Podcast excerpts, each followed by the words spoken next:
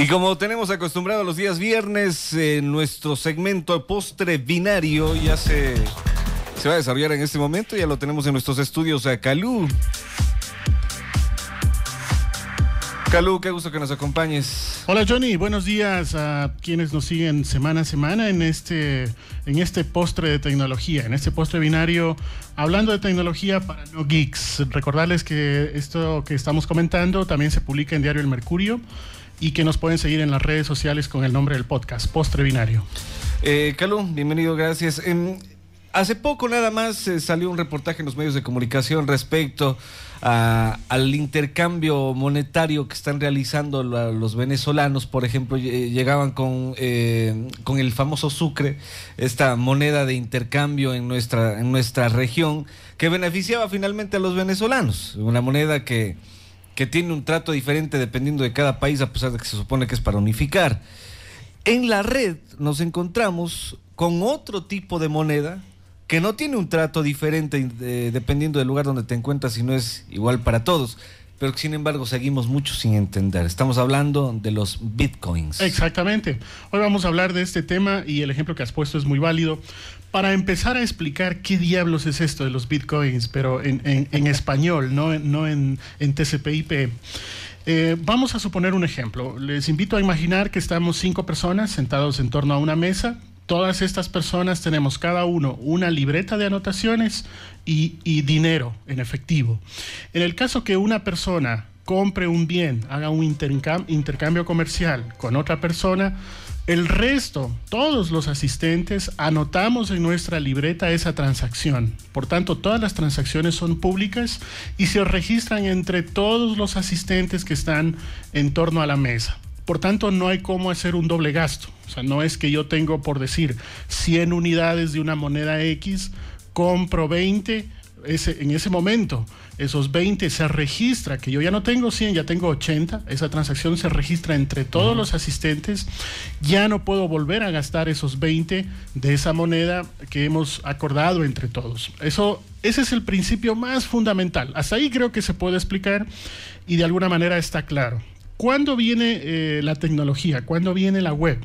Cuando en vez de estar sentados cinco personas frente a una mesa, estamos cientos o miles de personas interconectadas a través de la red.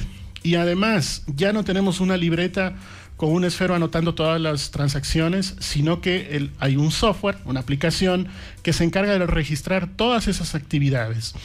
Básicamente eso es Bitcoin, pero además tiene otras características bien interesantes. En primer lugar, es una moneda electrónica. ¿Qué significa?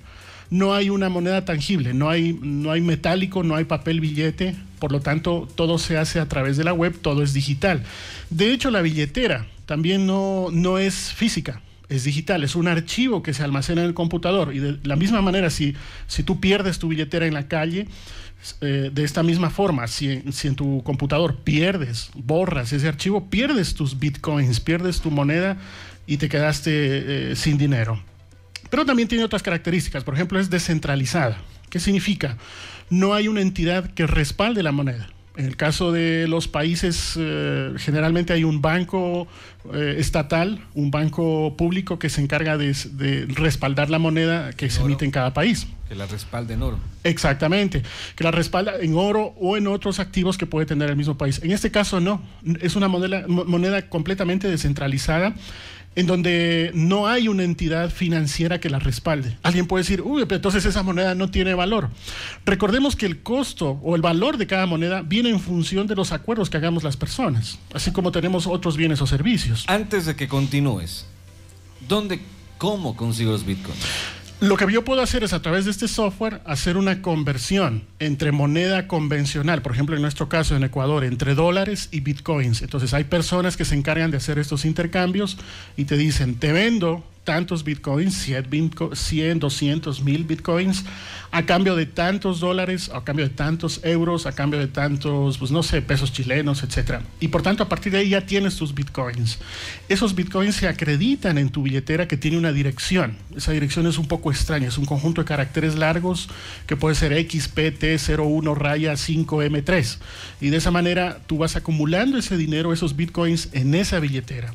De esa manera ya empiezas a hacer transacciones muchas de las cuales también pueden ser anónimas. ¿Qué significa? Que no hay necesidad de registrarse para, para hacer una transacción tú no necesitas dar tu nombre y dices, mm, publicas en algún sitio web y dices, mi billetera es esta, ¿no? Promocionas tu, tu dirección y de esa manera yo te puedo pagar. Ni tú sabes eh, quién he sido yo, ni yo sé quién ha sido tú. Eso significa que nos saltamos muchos intermediarios, no hay comisiones, es a nivel mundial y tiene una inmediatez muy alta también. Las transacciones son muy seguras porque eh, la billetera puede ser cifrada, puede ser encriptada. Si alguien quiere intentar ingresar a tu computador y desencriptar ese archivo, no va a poder. De la misma manera como hacemos las transacciones, no va a tener la posibilidad de que sepa cuánto se hizo, qué se compró o cuántos bitcoins se intercambiaron. También es internacional, como he dicho, funciona en la web. No hay costos de transacción, los pagos son casi inmediatos y, eh, y no hay intermediarios. La, esas son las cosas positivas, pero como todo en la vida hay que ser cautos. De hecho, Bitcoin también nos dice tengan cuidado, es una moneda que todavía está en desarrollo, está en evolución, eh, no es una moneda legal en curso, obviamente, pero eh, se nota que está teniendo un impacto importantísimo y de hecho muchos de los medios en el ámbito de tecnología y fuera de tecnología están nombrando mucho a Bitcoin con sus ventajas y con sus, no diría yo desventajas, sino con sus peligros o con aquellas cosas que tendríamos que tener un poco más de precaución. De todas maneras, como eh, en la web o en, Internet hay un concepto que se llama los early adopters, que traducido algo así es como quienes empiezan a adoptar la tecnología más pronto que otros. Están como pendientes qué cosas salen. Recientemente, recientemente un grupo de hackers eh, acaba de robarse al menos eh, dos, dos millones de, contraseñas nombres de usuario de Hotmail, de Yahoo, de, Twitter. Facebook, de varias, de varios proveedores de de, correo electrónico. ¿Qué me asegura, eh, la, qué me da seguridad de que mis bitcoins, el dinero que tengo invertido en la red, no me lo pueden robar también?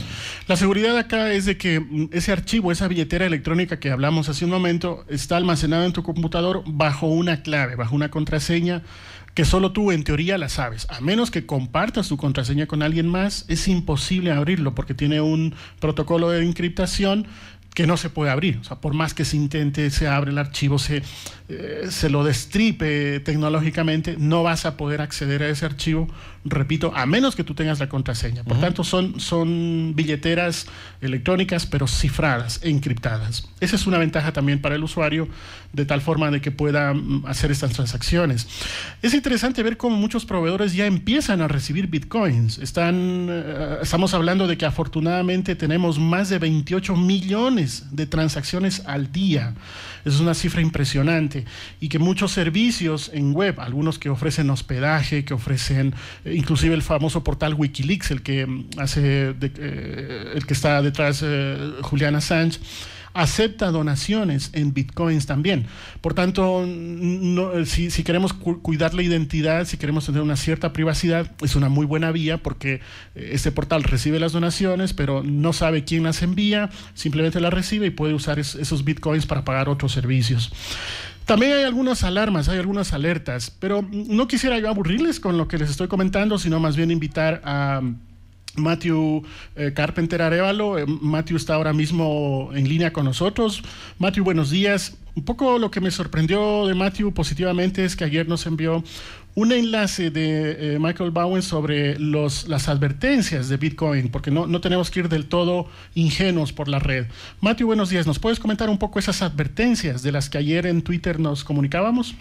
Sí, buenos días y muchas gracias por la invitación. Es un gusto estar aquí eh, conversando de este tema con ustedes. Bueno, yo creo que el, el, el peligro principal del Bitcoin es que Ah, bueno, como cualquier otra manera, tiene un valor por el intercambio de, bienes y servicios y también tiene un valor especulativo. Y cualquier otra moneda nacional también tienen esas dos características, ¿no?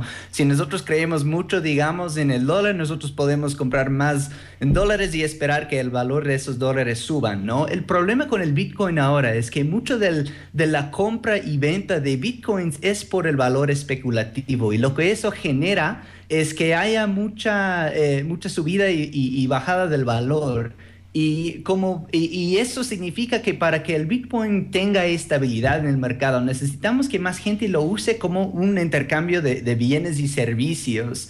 Y hasta ese punto, bueno, el otro problema que tiene es que Bitcoin tiene ciertas protecciones contra la inflación, ¿no? Porque hay un mecanismo que establece que hay una inflación de creo que el 1% cada año y eso significa que el Bitcoin no va a sufrir de la inflación que hemos visto en Venezuela, que hemos visto, bueno, no tengo que decir a una audiencia ecuatoriana los peligros de, de la mala gestión de, de la moneda nacional eh, pero por otro lado, no hay un buen mecanismo para contrarrestar la desinflación y eso también es un peligro. Entonces, esas dos cosas, eh, el valor eh, especulativo y la desinflación, causan que mucha gente se, se, preocupa de adoptarlo como una moneda de intercambio. Pero como, como tú bien dijiste, estamos en las etapas principales de, de esta moneda y, y mucho puede cambiar en el futuro. Con esas dos advertencias, Matthew, de la primera la especulación y la segunda la deflación.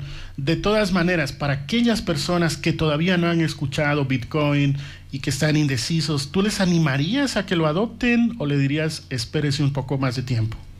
Eso es buena pregunta. Yo estuve en Argentina hace dos semanas y el taxista que me llevó del aeropuerto me estaba preguntando, al enterarse, al enterarse de que yo era tecnólogo, me empezó a preguntar cómo él podría comprar bitcoins, porque en Argentina han sufrido tanto de la mala gestión de la moneda nacional que la gente busca una alternativa. Yo por mi parte todavía no he comprado, debo admitir. Eh, lo pensé cuando estaba vendiendo en 50 dólares, ahora estoy un poco arrepentido, pero yo creo que tenemos que pasar por un mes de, de, un año a dos años para ver exactamente qué pasa, pero yo creo que si uno realmente quiere participar en algo que es un fenómeno mundial, vale la pena invertir un poquito para, para por lo menos poder decir que uno ha, ha participado en eso. Yo por mi parte, yo creo que Bitcoin puede salir un poco como Napster, ¿no? No sé si se acuerdan de, si se acuerdan de Napster, pero Napster fue el primer intercambio de música en línea, ¿no? Y al, principio fue declarado ilegal,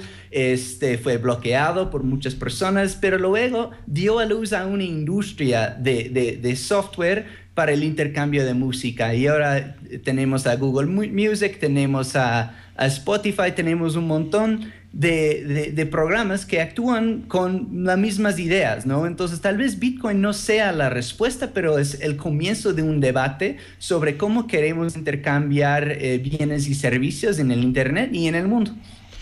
Si nuestros amigos de todas maneras se animan a lanzarse a empezar a una transaccionalidad con Bitcoin, la recomendación es que vayan a bitcoin.org. Hay una muy buena página, tanto en inglés como en español, donde de alguna forma explica lo que estamos contando con otros detalles adicionales. También pueden encontrar información en Wikipedia eh, buscando con Bitcoin. Y si se animan a una primera transacción, a gastarse unos pocos dólares, aquellos sueltos que nos sobran, em, pueden ir a uno que voy a recomendar, no necesariamente significa que sea el mejor, es uno que he encontrado, es bitstamp.net donde se puede hacer transacciones entre eh, dólares en nuestro caso y bitcoins. Muchos de, los, de estos, de estos em, sitios de transaccionalidad para, para cambiar moneda obviamente reciben o una tarjeta de crédito o una cuenta en PayPal, que es un servicio para poder pagar este tipo de, de moneda. Eh, eh, según esta última página que mencionaste, el precio del Bitcoin está casi mil dólares. Depende, claro, depende del, eh, de la cantidad de Bitcoin. Recordemos de que a veces no se vende un Bitcoin entero, sino a veces fraccionado. Depende de cuántos quieres comprar. Por ejemplo, si, si quieres comprar la mitad de un Bitcoin es como más caro. Si compras más Bitcoins, el precio puede ser mucho más barato. Entonces, está subiendo mucho. Lo que decía Matthew es cierto. Muchos nos arrepentimos de que no, hubiese, no hubiésemos comprado un año atrás y sigue subiendo. En, el último año, si uno se fija en, las gráficas que tiene en la web, Matthew me podrá corregir si estoy equivocado. En el último año ha tenido una disparada impresionante. En esas cifras, Matthew, ¿qué nos puedes comentar?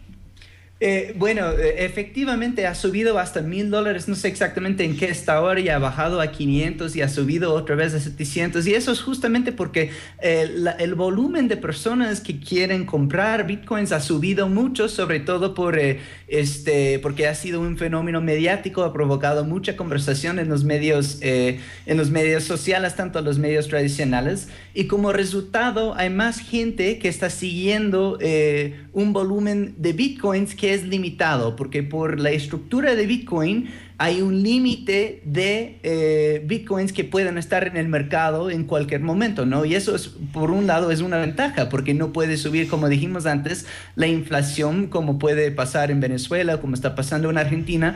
Pero por otro lado, cuando tenemos mucha gente tratando de comprar una, una oferta limitada, el precio va a variar mucho y eso es lo que estamos viendo ahora. De todas maneras, los mismos usuarios de Bitcoin somos quienes de alguna forma vamos haciendo evolucionar la moneda, sorteando estas advertencias muy válidas que ha comentado Matthew, valorando las ventajas que pueda tener la moneda frente a otros modelos de monetización pero al mismo tiempo informándonos. esa es un poco la conclusión final que yo pudiera llegar, es decir, informarse sobre el tema, no ser ingenuos, no, no pensar que todo lo que está en la web es positivo, hay que tener un criterio equilibrado. De todas maneras, experimentar, crear una billetera, empezar a cambiar los primeros bitcoins y quizás la próxima vez le preguntamos a, la señora que nos vende los cigarrillos en esquinas si podemos pagarle esa cajetilla con bitcoins. La, idea sería que nos empecemos a familiarizar y hacer evolucionar eh, la moneda. Matthew, finalmente tus cuentas, tu vida digital, ¿dónde te podemos encontrar, eh, por favor? Sí, muchas gracias. Me pueden encontrar en, Twitter. Soy arroba equamat, es M-A-T, arroba equamat en Twitter. Ese es el mejor lugar para encontrarme. Un lujo tenerlo a Matthew, ex empleado de Google. Actualmente tengo entendido que estás en Twitter para Latinoamérica, ¿verdad? Exactamente, sí. Muchas gracias, Matthew, por, por esta intervención y gracias a las personas que nos han estado siguiendo. En minutos más van a poder encontrar este podcast en la web eh, a través de las eh, redes sociales, Postrebinario, en, eh, en Twitter, en Facebook y en postrebinario.com. Matthew, muchísimas gracias. Ojalá podamos conseguirte en el futuro. sí, muchas gracias a ustedes también. Cerramos contacto con Matthew. ¿Dónde nos escucha Matthew Calú? Está ahora mismo en Quito, en Ecuador, pero eh, como él mismo dice, está traído por el viento. Ha estado por varios países y varios sitios y enamorado de este país. Gracias, Calú. A ti también estaremos eh, la próxima semana conversando más sobre tecnología. Cerramos nuestro postre binario. Continuamos con la información a través de 95.3 FM. Poder Noticias. El poder de la información total.